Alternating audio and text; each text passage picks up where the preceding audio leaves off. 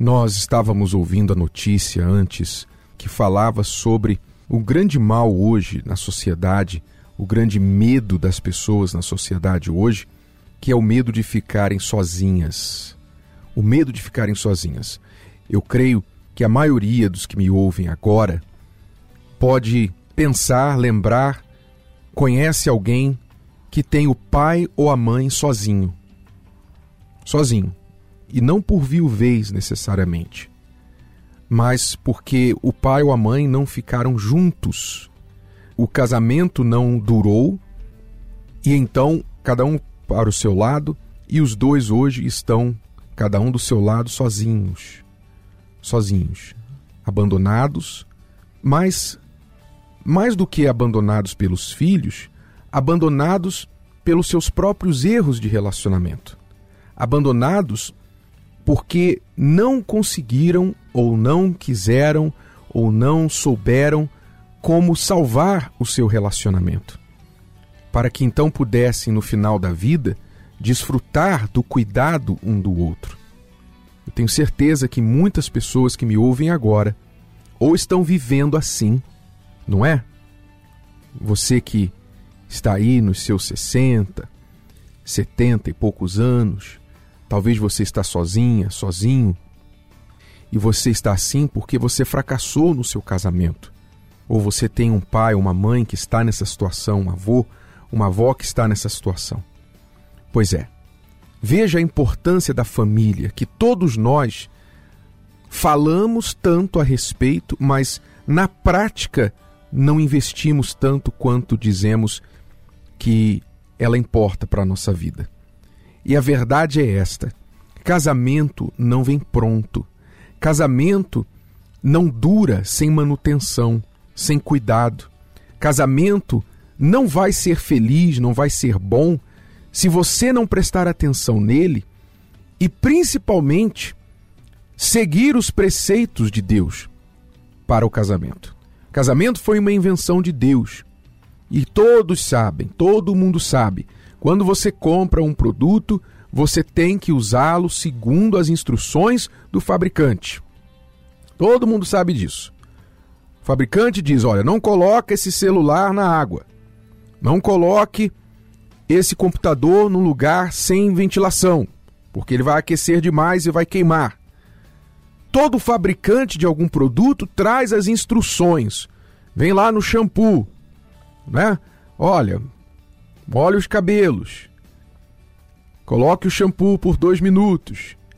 Deixe por dois minutos. Enxague. As coisas mais simples vêm com instruções. E nós, quem é inteligente, segue. O casamento não é diferente. O casamento vem com instruções de Deus. E as pessoas, infelizmente, insistem, elas preferem seguir as instruções das celebridades que não entendem bulhufas, na sua grande maioria, sobre casamento, que são casados ou foram casados duas, três, quatro, cinco vezes e querem dar conselho de casamento, elas preferem ouvir as obras de ficção, acreditar no que um autor de Hollywood, um autor de romance disse sobre o amor, do que Deus, o que Deus disse sobre o amor sobre a vida amorosa, sobre a vida a dois. O criador do casamento ensina sobre a vida a dois. Aí realmente não dá. Não dá para manter a coisa em bom funcionamento. Se você quer ser feliz no seu casamento, você não quer acabar na solidão, no fim da sua vida, sozinho. Você pode imaginar? Você vai ficando velho, chega uma hora que os amigos vão desaparecendo, porque ou eles seguem outros caminhos, ou então eles vão morrendo, né? Vão morrendo. Seus amigos vão morrendo, seus, seus filhos vão crescendo e mudam, vão para outros lugares, vão cuidar da vida deles. E você fica ali sozinho, sozinha, envelhecendo, sozinha. Você tem medo de ficar doente, você tem medo de um dia acordar doente, não conseguir se levantar e ninguém vai estar ali para te ajudar. Ninguém. Ninguém.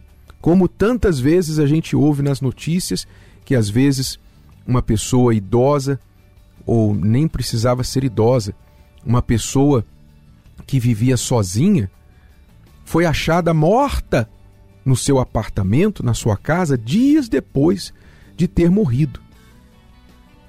Só dias depois, porque ninguém deu falta.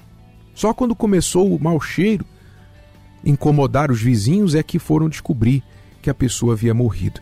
Talvez você diga assim: "Nossa, bispo Renato, que mensagem deprimente". Não, não é deprimente a minha mensagem, deprimente é a vida de quem vive assim. Deprimente é você não prestar atenção na sua família, não prestar atenção no seu casamento, na sua esposa, não prestar atenção nos seus filhos, nos seus pais, nos seus irmãos, principalmente, porém, no seu casamento, na sua vida amorosa. Porque o companheiro para a vida não é o filho, não é a filha. Companheiro para a vida é o marido, é a esposa, ou deveria ser. Deveria ser. Se não é, é porque a pessoa foi teimosa, foi cabeçuda, porque ela foi egoísta. Não foi? Não é porque o casamento é algo errado, é algo que não funciona, é porque a pessoa foi egoísta. Mas, se você quiser, você pode consertar tudo isso. Você que não está passando por isso, você pode prevenir. Você está passando problemas no seu casamento aí? Uma grande motivação para você trabalhar no seu casamento é essa realidade que a nossa sociedade está vivendo hoje. Como é que você quer sua vida no futuro? Como você quer envelhecer? Como é que você quer envelhecer? Então, invista hoje no seu casamento, na sua vida amorosa. E é por isso que neste domingo, em todo o Brasil, em todas as Universal, nós estaremos fazendo a bênção dos casais. Todos os casais e também aquelas pessoas que ainda não são um casal, mas gostariam de formar uma família. Nós estaremos abençoando você. Domingo agora, nós estaremos no Templo de Salomão, seis da manhã, nove e meia da manhã e às 18 horas. E eu quero convidar você para comparecer com seu marido, com a sua esposa. Não importa em que termos vocês estão. Se vocês estão brigados, se o seu marido é ranzinza, se a sua esposa é insuportável, se você é insuportável, se vocês já não aguentam mais brigar, se vocês vão vir brigando o caminho inteiro até chegar no estacionamento do templo. Não tem problema. Venham da forma que estão, mas venham. Porque ali o Espírito de Deus, o autor do casamento, vai trazer uma bênção muito especial para você, para a sua vida amorosa, para o seu casamento para sua família, para o seu marido, para a sua esposa.